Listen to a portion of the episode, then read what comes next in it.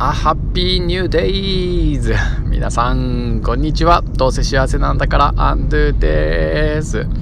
はい。えー、っと、今日ですね、まあ、午前中初任券がありまして、それで、まあ、その後ちょっと学校に行って、まあ、いろいろな机の上に載っていた書類だとか、うん、ま、仕事をちょちょっと片付けてですね、まあ、これから帰るところですっていうところなんですけれども、まあ、いよいよですね明日から つまり本格的な、まあ、夏休みお盆休みという、えー、ものが始まります。夏休み前半戦のですね研修三昧っていうのはね一通り、えー、終わりましたよかったですということでですねこれからまあまた楽しんでいこうかななんてことを考えてる、えー、今なんですけれども僕毎年このお盆休みっていう期間になるとですね、まあ、自分にとってのあのイベントが あるんですよね。まあ、そのイベントっていうのもえー、マイハッピーバースデーというか、まあ、自分の誕生日なんですよね。まああの来週ですよね。あと1週間ちょいであの誕生日を迎えます。そして僕今年の誕生日がですね、この節目の誕生日ということで、えー、40歳に なることができます。よかったです。ということで、まあ、ここ1年間を少しね、振り返ってみたいと思います。よろしくお願いします。はい。えー、ちょうど1年ぐらい前なので、えー、このヒマラヤは絶賛配信していたと思うんですけれども、まあ、おそらくちょっと自分が覚えているところで言うと、夏休みとか、まあ、春休みとか、そういう長期休暇中は、うん、配信してなかったんじゃないかなと思います。だけれども誕生日後配信っていうのはしたかな？してないかな？ちょっと覚えてないんですがこの今39歳っていうねあと1週間ちょいある。39歳っていう年をどんな風な年にしたいかっていうのをね、えー、決めたことは、まあ、覚えています。し今もまあ実践しています。でどんなことを決めたかっていうとまあ、39歳ということで産休ということでですね感謝をする1年間にしたいなと、えー、感謝をすることを習慣にしたいなということを、まあ、思ったということを覚えてるんですよねで実際どうだったかというとまあ最初のうちはというか、まあ、しばらくはきっとうんそういうふうに感謝して日々を生きようって意識してた日もあったしいやはや全く忘れてた時期もきっとあったと思います。はい。まあ、それでちょうどね、うーん、半年今日ぐらい経った、まあ、どのぐらいだか忘れましたけど、えー、39歳のうちのどこかで、まあ、習慣化マイチャレンジサロンというものに出会い、あの仲間たちとですね習慣化をするっていうことを、うん、考えていってからすごく思い出して、まあ、この感謝っていうのを習慣にすることができるようになったと、うん、思います。まあ、今ではね六方杯っていうものに出会い、まあ、毎朝ですね、それこそ、えー、自分の両親先祖だったり、まあ、同僚だったり家族だったりね、えー、仲間だったり、まあ、そういったところから、まあ、天と地っていうんですかね地球とか形あるもの形ないものに感謝をするっていうことを、えー、習慣化することができたんですけれどもまあこんな形での、まあ、感謝をする1年っていうことを1年前は全く、まあ、予想してなかったなっていうふうに、えー、思いました。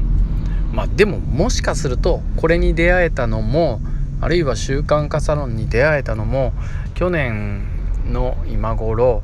えー、39歳になった時に毎日感謝をして生きるっていう風にまあ発信したのかな？したんだと思いますけど、まあ、そういう風に宣言をして、まあ、やってみたと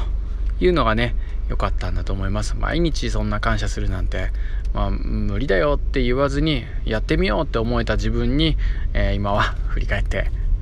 拍手をしたいと思います。なんか皆さんもねそんな風に何かをやりたいって思った時にはなんかできなかったら恥ずかしいからとかまあ無理かもしれないとかちょっとハードルが高いかもしれないからということであのー、予防線を張るという意味で宣言をしないっていう、まあ、そういう選択を、まあ、しちゃいがちだなというふうには思うんですけど、まあ、是非宣言をしてですねまずは、うんまあ、一歩でもいいのでやってみるやり始めてみるっていうのがまあなんかいいんじゃないかなというふうなことを、ね、今振り返って思いました。ね。そうだな。こんな話をしてたらなんかすごく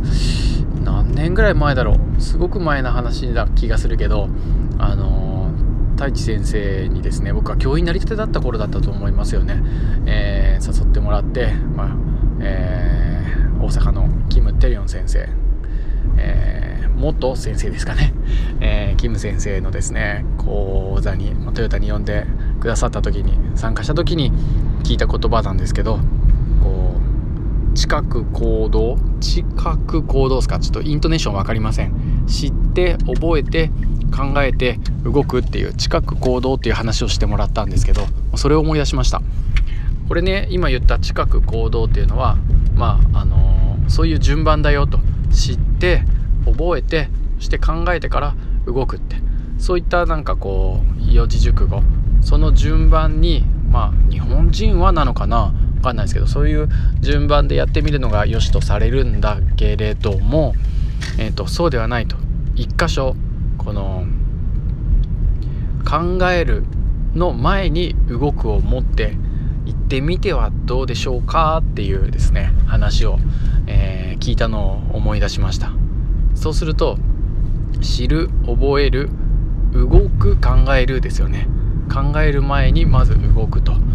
でそういうふうに書くと、まあ、これ造語というか正式にはそういう四字熟語がないのかもしれないんですけど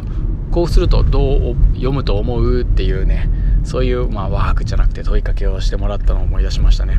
近く、ね、どこう、違うなみたいな感じで覚えて覚えてというかわかあの考えた記憶があるんですけどそれでその答えはですねこうともかく動こうっていうですね。うーん。なるほどということで、まあ、皆さんちょっとメモやねちょっと頭の中に書いてみてもらうと分かると思うんですけどともかく動こうという、えー、そんなお話を聞いたのを、えー、思い出しました。ね。なんかよくありますよね。勉強するにもまず自分がそれを目標にするためにこうした